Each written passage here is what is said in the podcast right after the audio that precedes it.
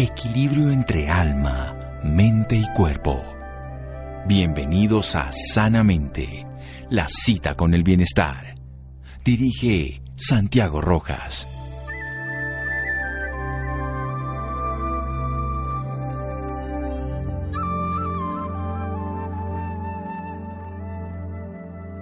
Ama un solo día y el mundo habrá cambiado. Robert Rowan. Buenas noches, estamos en Sanamente de Caracol Radio, su programa de salud de toma de conciencia. Vamos a hablar con la cuarta obra del Salucía Arango, de Editorial Grijalbo. Ya ha tenido tres bestsellers, uno muy reconocido, Experiencias en el Cielo, luego Mundos Invisibles, como es el Cielo, que es un libro para niños, y esta es su obra Legado de Amor. En ella nos va a contar una experiencia que podemos hacer estando vivos, precisamente porque si comprendemos la muerte, podemos comprender la vida estando vivos para hacer unos planes para estar bien bien hasta el último momento y también para hacer algo más estando en el otro lado. Eso vamos a conversar con la autora. Ella es médica, egresada de la Universidad Javeriana, se ha dedicado a las terapias y medicinas alternativas o complementarias y en los últimos años ha trabajado mucho el proceso de duelo y acompañamiento a las personas que han perdido a un familiar. Doctora Elsa Lucía, buenas noches y gracias por acompañarnos. Buenas noches, doctor Santiago. Qué rico poder estar con ustedes esta noche. Bueno, ¿qué es esto del legado de amor? Mira, el legado de amor es un libro que surge de una paciente, Adriana Mora, que después de haber asistido a un taller sobre, sobre duelo, las experiencias con el mundo espiritual que pasaba después de la muerte, tenía un viaje en que viajaban ella y su marido y dijo, ¿y qué tal que, a mí, que yo me muera? A todos podemos tener un accidente. Ya tenía una niña de dos, tres añitos, dijo, ¿yo qué le dejo a Antonia? Entonces le escribió una carta realmente preciosa de cuál era su legado para Antonia. Entonces luego me mostró la carta y me dijo, ¿por qué no haces unos talleres así como hacemos unas experiencias para uno intentar hablar con la gente que se nos ha ido al plano espiritual, para dejar los mensajes que uno tuviera que dejar y que uno no sabe en qué momento se va a morir. Me pareció extraño al principio, pues, pero después dije, ese es un mensaje muy profundo, porque es dejar lo mejor de ti para tu gente querida. Entonces empezamos a hacer unos talleres al respecto que tuvieron una acogida muy bonita. Entonces ya dije, puedo hacer un libro para que el que quiera hacer este ejercicio de ¿Qué querría dejarle usted a sus seres queridos? ¿Cuáles serían los mensajes? Además que si alguien le puede dejar un recurso económico maravilloso, pero cuáles serían sus enseñanzas, sus creencias y ese es el tema del libro. Observamos que cuando hacíamos los talleres la gente decía, he hecho una revisión de vida que nunca había hecho. Y eso hay gente que ha hecho terapia, que ha hecho pues múltiples elementos de conocimiento, pero cuando uno dice, ¿qué le voy a dejar a los demás? Está metido en el mundo de uno viendo su mejor legado, su mejor huella. Muy bien, doctora Alza Lucía. Vamos a hacer un pequeño corte aquí en Sanamente de Caracol Radio y seguimos en un momento para hablar sobre el legado de amor, el más reciente título de la autora Alza Lucía Arango que lo saca de sus talleres, donde podemos dejar lo mejor de cada uno para la gente querida. Es un libro que tiene la posibilidad de volverse en un manual de trabajo personal, de autoconocimiento y de dejar un testamento, un testamento de amor. Seguimos en Sanamente de Caracol Radio. Síganos escuchando por salud. Ya regresamos a Sanamente. Bienestar en Caracol Radio. Seguimos en Sanamente.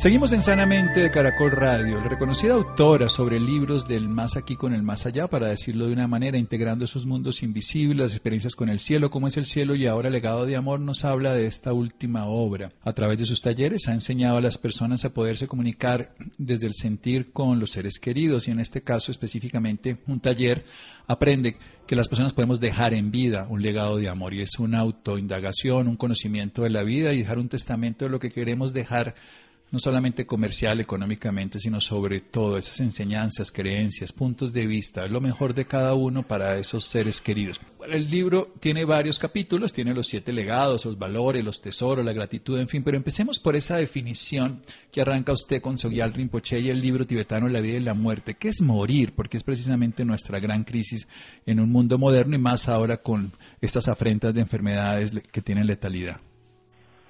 Pues mira, Morir realmente es dejar el cuerpo físico y pasar a otra dimensión. La muerte sí existe en el sentido de que hay algo que desaparece, que es nuestro cuerpo físico y pasamos a otra dimensión con todo lo que nos hemos eh, fabricado en nuestra mente, en nuestro interior, en nuestro corazón.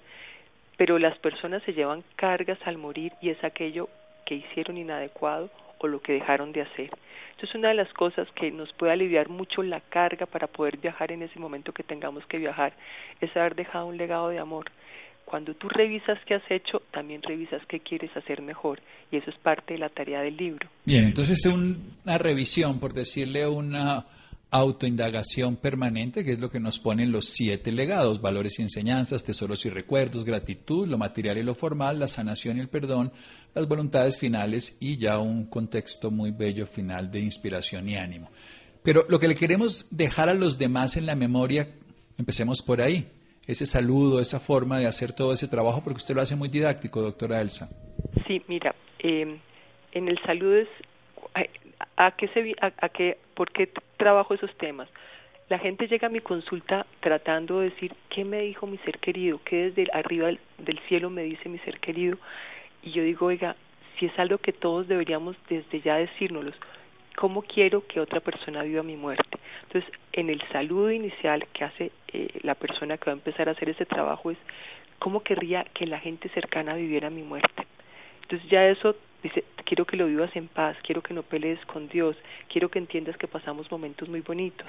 Entonces, lo que cada uno quisiera decirle al otro, eso es una, se vuelve una muleta, una ayuda enorme, porque el que se va hace un duelo pero pequeño, pero el que se queda queda haciendo un duelo grande. Entonces, si uno tiene como un, un acompañamiento de la persona que se ha ido con lo que nos dejó acá, la verdad que se hace mucho más fácil. Y para la persona que, que haga el taller, eh, que es individual, cada persona va a hacer su autotaller leyendo libros, si quiere hacerlo mental o escribiendo, va a responder una serie de preguntas, ¿cierto? Que lo van a poner de frente, pero muy amablemente, que es la idea del libro, con su mundo interior, con aquello que no quiere llevarse en la maleta del último viaje, porque hay cosas que cuando ya querramos desempacar, de pronto no hemos podido desempacar porque ya estamos en el otro lado. Entonces uno quiere desempacar el tonito tan aburrido como hablaba, las deudas que no pagué, las mentiras que dije, las calumnias, uno puede desempacarlas ahora a través de frases muy elementales de perdón. Entonces hay espacios para el saludo de cómo uno quisiera que vivieran la muerte, cómo no se enfaden, cómo podamos pedir perdón, cómo agradecer. Entonces todas esas, esas cosas que son tan valiosas hacen que uno desde ya tenga una maleta lista, una maleta amable para para ese viaje y entonces ya la muerte nunca te va a sorprender con susto, sino con toda la tranquilidad de quien tiene, por ejemplo, la gente que deja un testamento bien hecho. Aquí es que dejes escrito tu legado de amor. Muy bien, un testamento vivo, pero para que sea útil para, como legado para la humanidad.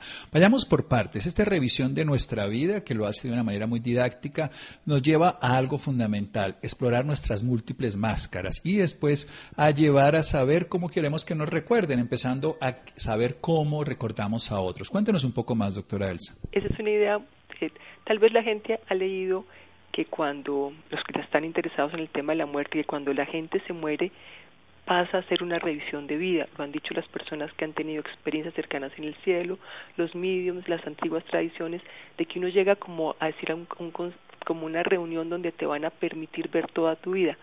Pero lo llamativo es que casi todas las personas que han narrado esta experiencia dicen que lo que sienten es lo que los otros sintieron ante ellos. O sea, si tú hiciste sentir cómodo a alguien o si le hiciste sentir con rabia o con vergüenza. Entonces, como con tus amigos eres distinto a con tus hijos. Entonces, la pregunta que hay que contestarse es muy sencillo. ¿Cómo te van a recordar los demás?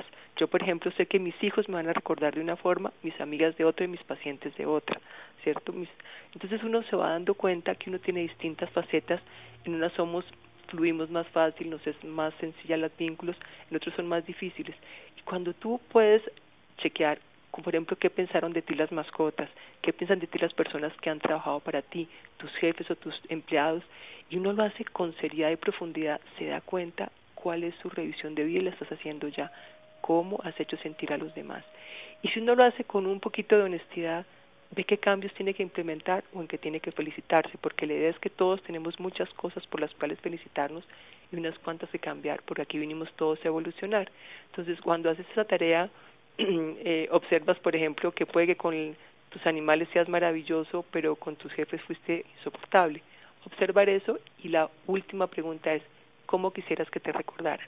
Pero no para engañarse uno y decir, me gustaría que me recordaran como alguien que todo lo curaba. Pues no, ningún médico va a hacer eso.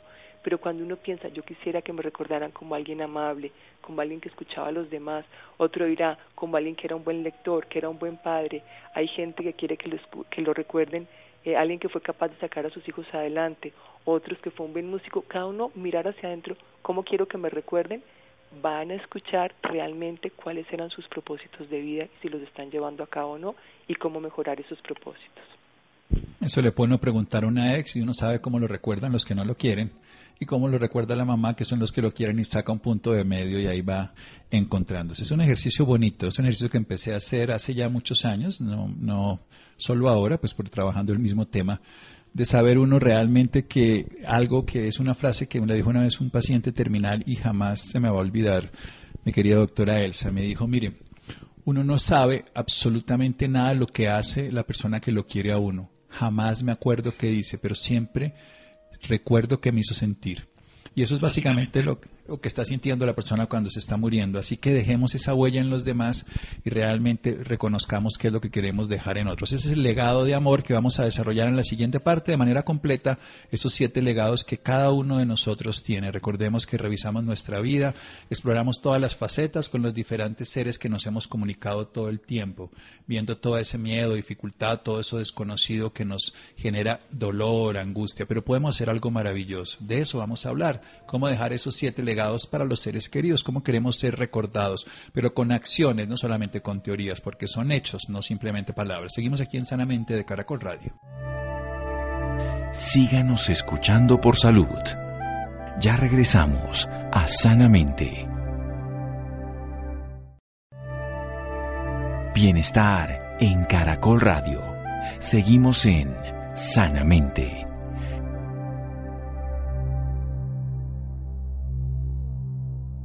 Seguimos en Sanamente de Caracol Radio. La doctora Elsa Lucía Arango nos está hablando de su más reciente obra, Legado de Amor, de Editorial Grijalbo, y está hablándonos de qué es el morir, que es dejar ese cuerpo físico y pasar a otra dimensión que las personas generalmente cuando tienen experiencias cercanas a la muerte, que ha habido muchos sucesos en muchos países con religiones, culturas, filosofías y datos médicos en otras latitudes, nos han encontrado que las personas generalmente tienen cargas de lo que hicieron, lo que dejaron de hacer y que también cuando entran en ese estado de cercano a la muerte, lo que hacen es que hacen una revisión de su vida momentánea en pocos segundos y se dan cuenta de lo que hicieron sentir a los demás. Por eso es un viaje al interior para conocerse a sí mismos, explorar sus facetas, reconocer lo que estamos dejando en los demás, viendo que nos han dejado nosotros de recuerdo y que queremos dejar. Y por eso vamos a dejar un legado de amor. Siete pasos, valores y enseñanzas, doctora Elsa Lucía. Sí, cuando yo estaba escribiendo el libro, yo recordaba que cuando yo era mucho más joven, pero tenía mis dos chiquitos y luego tres, si así yo ahora me muriera, ¿qué querría que ellos dejaran, que supieran de mí? Yo me acuerdo que era tres cosas, sean, busquen a Dios, sean buenos seres humanos y sirvan a los demás. Yo, yo para mi interior decía, si ellos tienen clarísimo esas tres cosas, yo me puedo morir y ya no les hará falta, porque lo tendrán interiorizado. Otra persona tendrá otro tipo de valores, ¿cierto? Y podrá haber familias que han cultivado valores que es, por ejemplo, sea rico, y a la persona le puede pesar eso, el otro sea famoso y eso le puede pesar. Entonces, en los valores y enseñanzas hacemos unas separaciones. ¿Qué, ¿Cuál es el legado que tú recibiste de tu familia? Uno puede haber recibido de familia, por ejemplo, ser torero y uno no quiere ser torero y uno es vegetariano, ¿cierto? Entonces uno puede recibir tipos de enseñanzas diferentes, analizar y les pido, revise qué recibió de sus padres, de sus abuelos, con todo el respeto y el cariño, y luego haga un pequeño ritual en que usted los libera de aquello que usted ya no quiera recibir y se los devuelve. Después usted se chequea a sí mismo de lo que usted ha recibido, qué está haciendo y qué le gusta. ¿Usted realmente está siendo un gestor de ese legado? Supongamos que yo fuera músico, no lo soy, pero yo realmente estoy si me encanta la música, estoy siendo gestor de ese legado, o si alguien recibió una fundación de beneficencia de su familia, está siendo gestor de eso. Entonces, al preguntarse, pero ahí insisto y en el libro espero que la gente lo lea, no es con censura, sino con responsabilidad y propósito, porque nosotros vinimos aquí es a mejorar un poco de lo que llegamos, o sea, tenemos que refinarnos un poco frente a lo que llegamos. Y luego uno decir, ¿qué enseñanzas le paso yo? Entonces aquí voy a hablar en público de algo que yo cuento en mis talleres. Yo agradezco profundamente todas las enseñanzas que me dieron mis padres, excepto una.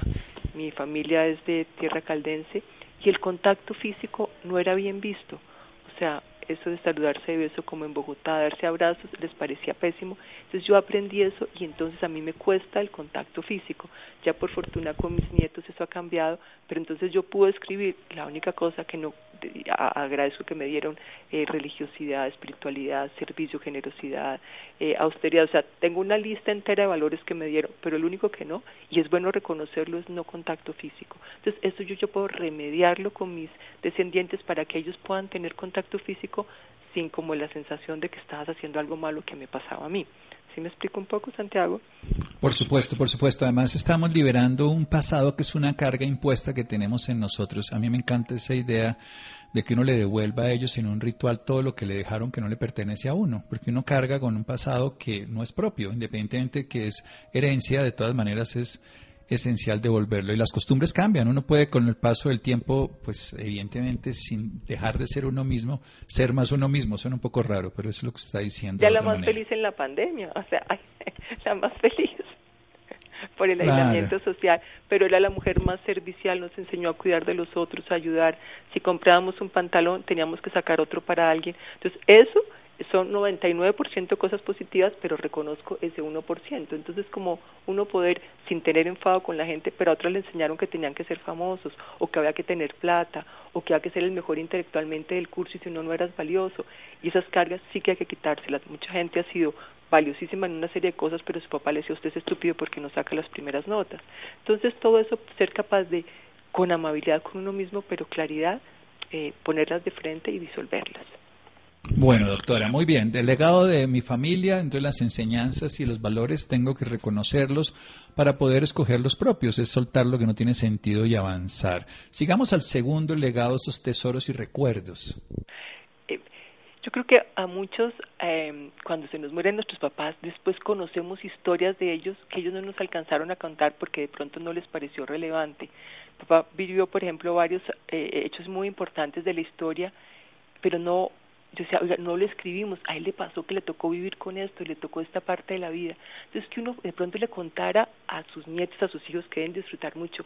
Mire, en mi caso mío, la abuela eh, nació en tal parte, cómo fue que llegó a la medicina alternativa, cómo fue que llegó a ser medium, que debe ser muy divertido para ellos. Entonces, que cada uno cuente esas partes lindas que luego los los eh, las personas que nos lean dirán cómo fue que fue la vida a mí me encantaría saber cómo fueron la vida de, mis abuelos y uno tiene muy pequeños rasgos a menos que han sido personas importantes y y está escrito pues en, en, los periódicos o en los libros. Entonces narrar un poco su autobiografía o lo que fue importante para uno porque eso les va a explicar cómo fue que uno vivió. Me imagino que gente que tuvo unas carencias en la infancia cuando sus nietos sus sucesores sepan qué fue lo que le pasó, van a comprender mejor por qué sus vidas fueron de una forma o de otra, porque su carácter fue de una forma o de otra. Genial, genial. Uno además, lo único que le queda son recuerdos de toda esa experiencia y eso es lo que hace la historia y lo que permite que además uno genere esa sensación de pertenencia. Entonces pasemos al de la gratitud, que me parece el más bello de todos. Sí, sí, la gratitud es... Eh, si bien yo insisto en el libro que la gratitud es algo que tenemos que ejercer todos los días, dar las gracias, eh, uno de pronto dice, oiga, yo no le he dado suficientemente las gracias a mis amigos por, y dejarle, por ejemplo, escrito a mis amigos, les agradezco como esas canciones tan hermosas, todo lo que me han dado, a cada hijo, a la pareja, a las personas que fueron valiosas para uno, a los maestros especiales para uno, escríbalo. Si no tienen tiempo de escribir, por lo menos cerrar los ojos y mentalmente dar una gratitud, pero si además uno deja un sobre, imagínate el día en que uno se muera y que este libro esté ahí y tenga los sobrecitos, la persona que se nos, se nos haya muerto alguien y que nos deje un sobre de, de recuerdo con lo que nos quiso decir, pues va a ser un tesoro maravilloso. A mí, por lo, por lo menos, cuando se me han muerto mis amigas, yo busco en mis cajones, ay, la última tarjetilla que me escribió en mi cumpleaños, ¿dónde estará? Y uno generalmente las ha botado. Entonces, uno dejar esos como recuerdos que van a animar a la otra persona a hacer su duelo, ¿cierto? Pero haciendo la claridad de que uno estando ahora en vías que también debemos agradecer verbalmente y si quieres mandar un regalo, mándalo o mandar un detalle, mandarlo, pero practicar la gratitud con los seres queridos y si además puedes practicarlo, darle las gracias a Dios por lo que te ha dado, a la naturaleza, es un ejercicio hermoso. Bien, ya hemos pasado entonces de todos estos valores y enseñanzas de nuestra familia, los tesoros y recuerdos maravillosos que se vuelven además mitos, pero que lo vuelven simpático, hasta chistes, la gratitud que ha de ser de todos los días. Y pasemos a lo formal, lo material. Sí, yo creo que es muy importante uno decir con quién se va a quedar con mi iPad, con mi equipo de sonido y la cuenta corriente, eh, cómo, cómo hay que manejarla, cuáles son los patrimonios. Muchas familias quedan eh, por ejemplo, ignorando las deudas de alguien que se fue. Entonces uno puede decir, si tengo patrimonio, pero si tengo deudas, ¿cómo las quiero pagar? O sea, uno, lo formal también debemos tenerlo claro y que después no haya peleas en las familias. Mi mamá claramente desde unos dos años antes de morir nos decía que quieren de la casa y marque por detrás si quiere tal cuadro, tal cosa y si quiere lléveselo ya, ¿cierto? Muchos de nosotros no estamos en edad de decir eso, pero, pero si uno poder decir, mire, me gustaría que se lo repartieran por todos por igual, o yo quisiera que se lo dieran a una fundación, o creo que tengo un hijo que tiene una cierta situación de desvalidez, quiero que lo que él sea un privilegiado dentro de lo que van a ser mis bienes y dejarlo por escrito para evitar en lo posible problemas. Puede que tu familia te lo respete y puede que no, pero tú hiciste tu parte. Creo que mucha gente no ha podido soltarse bien de los planos terrenales cuando se muere porque observa las peleas de la familia, porque no dejó claras las cosas, porque se quedó callado. ¿Y por qué nos quedamos callados? Porque pensamos que hacer algo tan sencillo como un testamento o dejar las cosas resueltas atrae la muerte. Y no es cierto, lo único que atrae eso es a la paz. Sí, por supuesto, atraer la paz porque técnicamente saber cómo estamos es lo que nos permite disfrutarlo, además no generar, a mí me parecería muy triste que uno, y en este legado le dijeron a las personas unas obligaciones con la carga además de su duelo, porque las voluntades que ahora vienen a continuación, bueno, primero viene la sanación y perdón, no es dejarles problemas, es simplemente dejarles uno pues gustos o cosas que lo recuerden, pero si uno no arregla lo formal, pues los deja todos como se dice popularmente, engrampados. Vayamos al quinto, sanación y perdón. Sí, la mayoría de las personas tenemos alguna eh, alguna pequeña afrenta, grande o chiquita, con alguien con el cual tuvimos dificultad. Creo que sería muy raro alguien que diga con alguien no peleé o tuve un desacuerdo. Y cuando son con gente cercana, como la pareja, los hijos, los, los tíos, la, la gente más cercana, eso puede ser muy grave, o los amigos más cercanos. Entonces, poder decir, perdón, te hice tal cosa, perdón, te estafé, perdón, no te cumplí una cosa, eh, te quité tu herencia. O sea, hay tantos perdones que tenemos que darnos cuando chiquito no te di suficiente tiempo o abusé de ti. Yo que tengo y tú tendrás pacientes, Santiago, que sus papás abusaron de ellos, de ellas siendo pequeños. Entonces uno puede decir, lo siento, porque cuando en mi consulta, a veces en trabajo de duelo, llegan seres de otro plano a hablar con, con el paciente que está acá en mi consulta, muchos vienen a pedir perdón. Entonces, anticipémonos a tener que pedir perdones ya haciendo conciencia, humildad, y es así que será el, peso más grande que hay que sacar de la maleta, los actos erróneos que hicimos y por los cuales no podemos pedir no, no, no pedimos perdón, porque actos erróneos los vamos a cometer todos. Eso es imposible evitarlo, pero todos sí podemos pedir perdón cuando hagamos conciencia de nuestro error. Bien, genial. Si nosotros somos capaces de reconocer el daño, ya empezamos a transformarnos. Si somos negadores de eso, por supuesto no logramos nada. Y ahí empezamos el camino de la reconciliación, de la liberación de las dos partes, porque ambos, los que han sido pues, víctimas y victimarios, van a tener una herida, aunque suene un poco extraño, y hay que sanarlos a los dos para no continuar en este drama que se ha generado. Y pasemos a ese de los las voluntades finales, que es algo que eh, si no hiciéramos todo este legado de amor que es maravilloso, podríamos por lo menos hacer este, junto a la parte material y formal. Si las voluntades finales es algo que cada vez necesitamos tener por escrito, ya está dicho, o sea, si uno tiene un accidente y perdió conciencia, ¿qué, qué, le está pidiendo a la familia? ¿Que te deje intubado tres, cuatro, cinco meses? Entonces ahí están una serie de preguntas con las distintas posibilidades que podrían pasar, no abarcan todas, pero muchas, y que tú digas si querría o no querría. Por ejemplo, hay gente que no le importaría estar con diálisis toda la vida, perfecto, decir, yo quiero diálisis, otros no, no quiero diálisis, o si pierdo conciencia sobre todo y facultades mentales, ¿qué querría para mi futuro? Si ustedes, si, hay, si mi familia tiene que decidir después de un accidente, si me dejan conectado respirador o no, aquí lo tenemos claro, por lo menos en mi familia, que no querríamos. Entonces dejarlo eso por escrito para que tanto médico como familia conozcan eso y hay como, no sé, son como 8 o 10 preguntas porque hay distintas condiciones en que uno pues no tienen por qué conocer si me reaniman o no me reaniman, en qué caso me reaniman, si tengo una enfermedad terminal, si quiero que me lleven al hospital a reanimarme o si más bien que me den algo paliativo para que yo pueda morir en paz. Entonces es un cuestionario bastante hecho, nos ayudó el doctor Saúl Santoyo, el doctor Augusto Galán Sarmiento para hacer ese cuestionario para que la persona la deje firmado y ojalá la comparta con sus familiares diciendo, mire, esta es mi, mi, vocación. Puede que no se la cumplan a uno, pero uno por lo menos les dejo claro y no que quedan la duda, no, ¿cómo vamos a desconectar a mi papá? Y decir, no, pues es que aquí lo dejó dicho hace 10 años, que quería que lo desconectaran. Entonces es importante.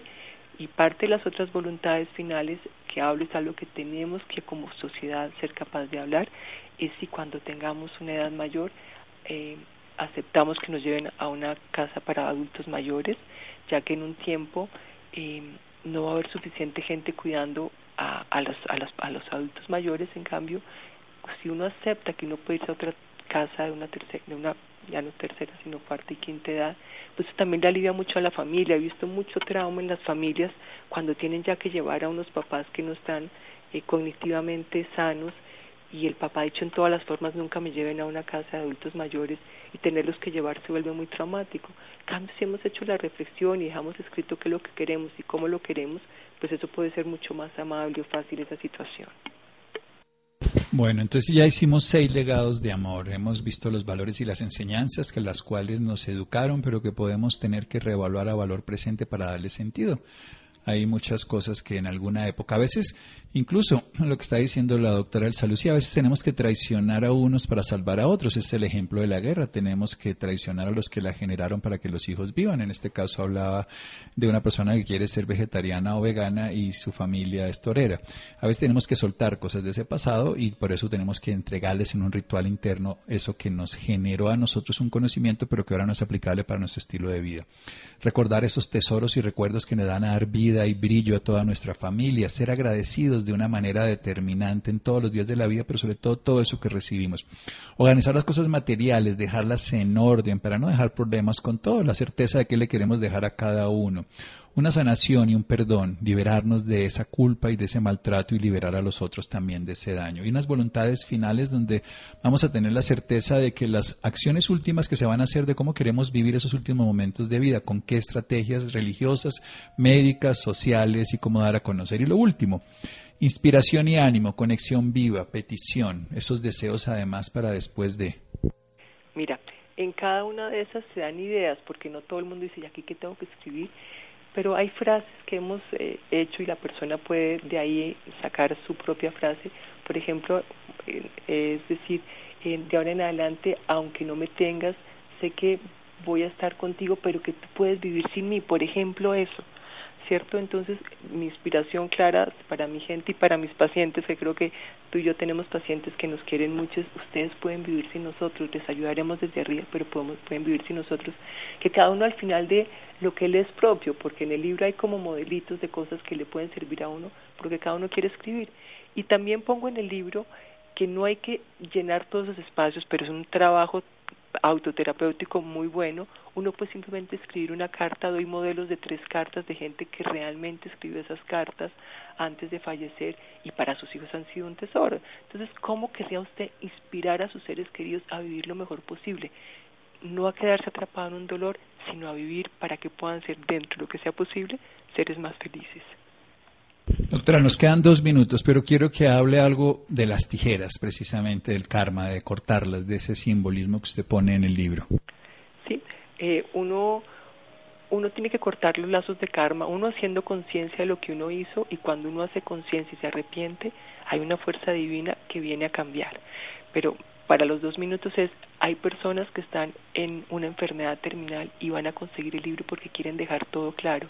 Una de las cosas que quiero ayudar es hablo sobre la oración, sobre la meditación, sobre esos momentos internos porque uno cuando se vaya a morir nos va a tocar a todos, tenemos que aprender en lo posible a tener trabajo interior. Ese trabajo interior será el gran motor que nos va, a, impulsar al otro lado y se llaman oración y meditación. Dedico una parte del libro a esa preparación que todos ojalá tengamos antes de irnos en ese viaje.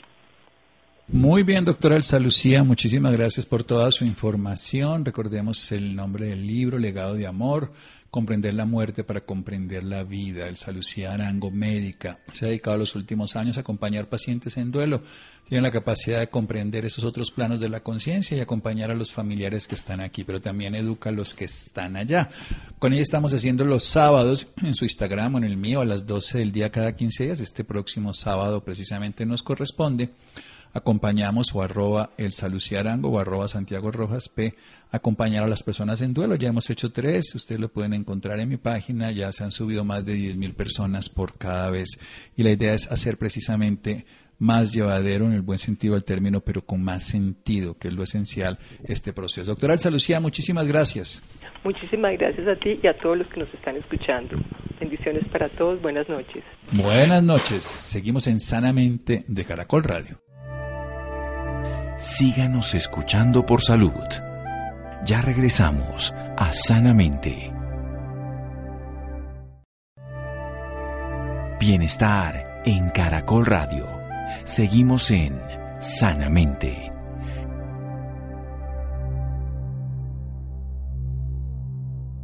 Seguimos en Sanamente de Caracol Radio, libro El legado de amor de El Arango. Bien, vamos a cambiar de tema. Infortunadamente, uno de cada cuatro pacientes con artritis reumatoidea no pudo continuar controles y suspendió tratamientos médicos en medio de la pandemia. Esto es algo crítico porque muchos pacientes con enfermedades crónicas no han sido bien atendidos por miles de razones y esto es lo que se va a hablar e infortunadamente pues su enfermedad continúa. Hablemos de eso, Laura, gracias. Muy buenas noches, Santiago, para usted y para todas las personas que nos sintonizan a esta hora. Claro que sí, Santiago, de acuerdo con la Sociedad Española de Reumatología, no se ha descrito que los pacientes con enfermedades reumáticas que mantienen sus diversos tratamientos sean un grupo de riesgo para desarrollar formas más graves de la enfermedad causada por el coronavirus. La noche de hoy nos hablará más sobre el tema el doctor Daniel Fernández. Él es reumatólogo del Hospital Universitario San Ignacio. Doctor Daniel, muy buenas noches y bienvenido sanamente de Caracol Radio. Muy buenas noches, muchas gracias por la invitación y buenas noches a todos los de las escuchas de este programa. Bueno, doctor, para iniciar, háblenos un poco más sobre la artritis reumatoide, de qué se trata esta patología. Claro que sí. La artritis reumatoide es una enfermedad eh, autoinmune, es decir, una enfermedad en la cual las células de defensa del cuerpo de una persona se confunden y lo empiezan a atacar a sí mismo. Es una enfermedad eh, en la cual eh, estas células atacan específicamente las articulaciones y las inflaman y generan dolor y molestia a nivel de las, de las coyunturas, como llaman los pacientes. esta enfermedad es una enfermedad crónica, es decir, es una enfermedad que se va a tener por toda la vida porque no tiene cura conocida pero es una enfermedad para la que afortunadamente existe un muy buen tratamiento siempre en manos de, un reumatólogo.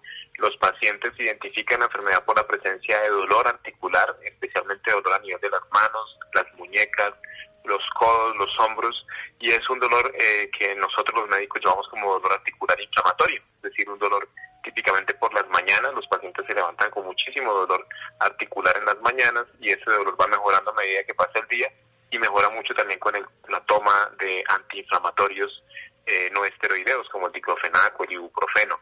Y de esa forma el paciente todos los días tiene mucho dolor, eso es eh, constante, eh, amanecen con las manos tiesas, no las pueden mover bien en las, mañanas, un poco rígidos y se les inflaman las articulaciones. Y esto hace pues que tengan algún grado, digamos, de limitación para hacer sus actividades de la vida diaria y por esa razón consultan a los médicos y pues nosotros lo que hacemos cuando llegan los pacientes así es hacer unos exámenes de laboratorio, unas radiografías en algunos casos para confirmar el diagnóstico y una vez lo confirmamos empezamos un tratamiento específico que calma esas defensas que al principio, como les decía, están atacando al paciente, entonces baja un poquito las defensas para de esa forma disminuir el ataque hacia la articulación, mejorar la inflamación, mejorar el dolor y hacer que el paciente se sienta mejor, pero pues eso tiene, es muy importante que sea siempre medicamentos formulados por un médico y que no sean autoformulados. ¿Y quiénes son más propensos a tener esta patología, doctor? Esta enfermedad se ve más en mujeres. Por cada tres mujeres hay un hombre afectado. La relación es 3 a 1. Eh, la razón mm, no es muy clara, probablemente tiene algo que ver con, con, estrógenos y con un tema hormonal, pero sí es visto que en todo el mundo que tenemos más mujeres que hombres afectados y usualmente se afectan pues en cualquier edad, pero usualmente de los 40 a 60 años, pero esta enfermedad es muy importante que tengan en cuenta todas las personas que escuchan este programa que este, esta enfermedad puede empezar desde los niños, porque hay artritis reumatoide en los niños, o puede aparecer en los ancianos ya eh, en adultos mayores. Así que puede aparecer en cualquier momento de la vida y realmente pues digamos que no existe como tal un factor de riesgo, pero sí sabemos, como les decía, que las mujeres afectan más. Doctor, háblenos un poco de los tratamientos de, de la artritis reumatoide. Claro, los tratamientos, el más importante de ellos eh, es un medicamento que se llama metotrexato. Estos medicamentos, eh, este medicamento, al igual que otros como leflunomida o sulfasalazina o cloroquina o hidroxicloroquina, son medicamentos que eh, son químicos que usamos para calmar esas defensas que están atacando al paciente, para bajarlas un poquito y para mejorar de esa forma la, el dolor y la funcionalidad del paciente. Esos son los medicamentos con los que usualmente manejamos a nuestros pacientes. Existen unas drogas un poquito más avanzadas que se llaman terapias biológicas, que son medicamentos aplicados, es decir, por la vena o por la piel, subcutáneos, que se usan para pacientes que han fallado a la primera línea de los medicamentos como metotrexato y leflunomida pero usualmente con esos dos medicamentos que te digo eh, se controla la mayoría de los pacientes, especialmente cuando el diagnóstico se hace de forma temprana. Bueno, doctor, como lo dijimos anteriormente, tengo entendido que en esta época la situación se complicó para estas personas, ya que ha sido difícil llevar en orden su tratamiento. ¿Qué consejo les, les da usted para que no suspendan sus tratamientos en estos momentos? Definitivamente el mensaje que, damos los reumatólogos en todo el mundo es que los pacientes deben continuar sus tratamientos eh, si bien eh, muchos medios de comunicación y en muchos sitios se comenta que los pacientes con este tipo de enfermedades y este tipo de tratamientos podrían tener un mayor riesgo de infectarse por coronavirus, realmente el riesgo de infectarse con el virus está dado por el no seguir todas las recomendaciones que nos ha dado el gobierno nacional y el gobierno local en cada municipio en Colombia y en el mundo completo, que corresponde al uso del tapabocas, al distanciamiento social, al lavado de manos frecuente, a evitar aglomeraciones y todos esos puntos que ya conocemos muy bien. Así que los pacientes con enfermedades reumáticas, para evitar que tengan infección por coronavirus, mm, tienen que hacer esas recomendaciones, pero deben continuar sus tratamientos, no deben suspenderlos porque si lo suspenden, pues sí van a tener las complicaciones derivadas del no uso de los medicamentos. Entonces, esto es muy claro y es que el hecho de tomarlos, pues en lo que se ha mostrado, se ha mostrado en la evidencia hasta el momento, no aumenta realmente el riesgo de que el paciente pueda infectarse, porque lo que aumenta el riesgo de infección es que bajen la guardia y no tengan todas las medidas que debemos tener para estos tiempos de pandemia. Doctor, usted nos decía anteriormente que, bueno, también las personas mayores sufrían mucho de esta patología.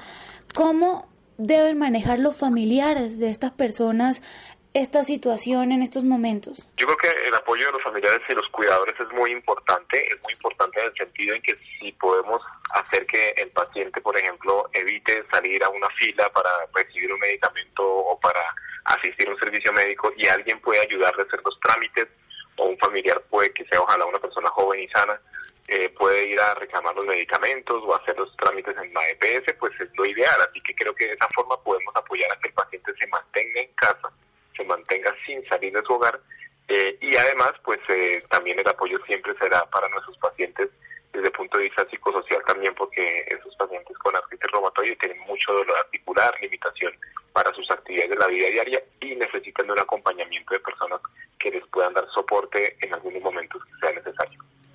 Doctor. Bueno, y ya para finalizar, ¿dónde pueden encontrar más información las personas que deseen saber más sobre este tema? ¿Dónde lo pueden contactar a usted o dónde pueden eh, tener más información? Claro que sí. yo, pues como dije al principio, soy médico internista y reumatólogo eh, y también tengo un emprendimiento personal. Yo diseño aplicaciones de dispositivo móvil. Tengo una empresa de educación médica con la cual diseñamos aplicaciones de dispositivo móvil inicialmente para médicos, una aplicación que se llama Reumap, pero eh, desde justo hace 20 días lanzamos una nueva aplicación que se llama Consultap Pacientes. Esta aplicación Consultap Pacientes es una aplicación para que las personas con enfermedades crónicas como la artritis reumatoide puedan aprender acerca de su enfermedad, eh, puedan mm, tener información segura. Tú sabes que en Google lastimosamente hay mucha desinformación eh, y, con ese, y con ese fin creamos esta aplicación de emprendimiento colombiano. Esperamos convertirnos en la aplicación número uno en enfermedades clínicas a nivel mundial en habla hispana. Vamos empezando hasta ahora, pero con la experiencia que tenemos ya de la aplicación de los médicos que se llama Reumap, vamos ya muy bien con tres años en línea. Así que les sugiero si pueden descargarla, es gratuita, no hay que pagar nada, la buscan en, eh, usuarios de Android y en App Store los que están en, los que tienen iPhone y de esa forma la pueden descargar y ahí pueden aprender de su enfermedad eh, y ahí también pueden encontrar mi contacto en redes sociales. Estoy en Facebook como Daniel Fernández eh, Reumatólogo, así como en Instagram como Daniel Fernández Reumatólogo y me pueden encontrar y con mucho gusto en lo que les pueda colaborar. Muchísimas gracias, doctor.